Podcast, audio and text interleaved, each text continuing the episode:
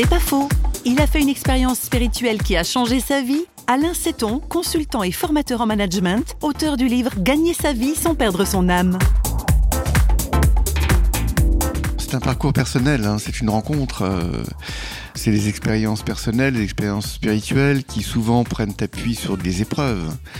Quand on est au fond du trou, quand on est dans le tambour de la machine à laver, on se pose des questions et, et on appelle à l'aide. Et dans mon expérience, cette aide, elle est venue. J'ai senti que j'étais pas seul, que j'étais accompagné.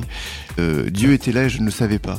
Et je trouve ça merveilleux parce que Dieu est toujours présent, il est à l'extérieur et à l'intérieur de nous, et ça n'est qu'à l'occasion d'épreuves notamment, ou de grâces extraordinaires que l'on peut avoir, qu'on fait cette rencontre, et à ce moment-là, ça change complètement, ça bouleverse sa vie. En tout cas, ça a été mon expérience.